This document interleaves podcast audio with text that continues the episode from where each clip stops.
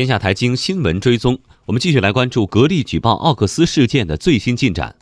昨天，浙江省和宁波市两级市场监管部门组成专项调查小组，相关调查工作已经展开。浙江省市场监督管理局相关人士表示，一般处理类似投诉一到三个月出结果，但是此事特殊，处理时间可能会更快。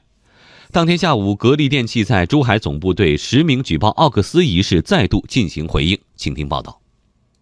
面对格力实名举报奥克斯空调能耗比检测不合格，奥克斯予以否认并报警。浙江宁波市鄞州区公安分局透露，该局在十号受理了奥克斯集团关于被损害商业信誉、商业声誉的报案。对于奥克斯空调报案的举动，昨天下午，格力电器法律事务部副部长李明金在媒体交流会上回应称：“这是奥克斯的权利，国家应该保障他们报案的权利。”格力的工作人员在央视等媒体面前当众拆封奥克斯空调，并。讲解和指出其认为奥克斯部分空调不达标的依据。格力电器表示，最近几年，格力电器接到多地消费者的投诉，反映奥克斯空调质量不合格，并且同样功率的空调，奥克斯空调的价格比同类产品低百分之三十至百分之四十。李明金说：“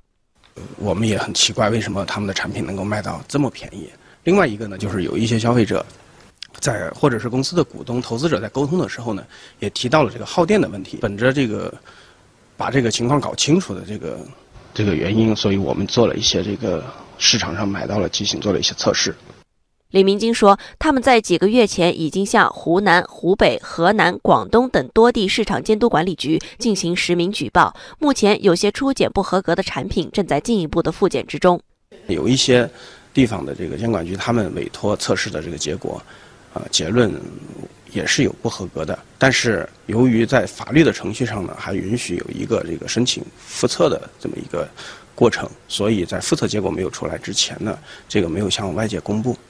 对于格力此举是否存在不正当竞争的质疑，格力电器表示，实名举报奥克斯与六幺八家电销售旺季没有直接关系。事实上，此次举报并非双方首次交战，此前格力就曾多次公开表示对竞争对手从格力挖人的不满。李明金。对于这些员工呢，原来在技术部门工作，现在又到竞争对手的技术部门工作，这个中间呢，对于企业的这个技术秘密，对于企业和企业之间的这种竞争，我们是比较比较在意。所以一看到自己的员工在宣传别人的产品，本身就是一件比较敏感的事儿。然后再把这些产品做了测试之后，发现，啊，原来产品也有不合格的问题，所以才进行了举报。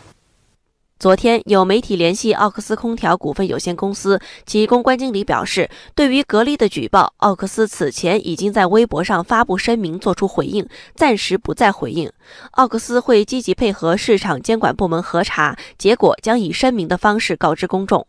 记者在京东搜索奥克斯空调，发现格力举报的八款产品中，其中两款型号销量排在第一位和第三位，累计评价已经高达二十八万多、三十一万多。据了解，格力所举报的那八款空调机在网上依然销售，并没有下架。家电行业观察员梁振鹏认为，权威机构质量检测认定是关键。这件事情能否取得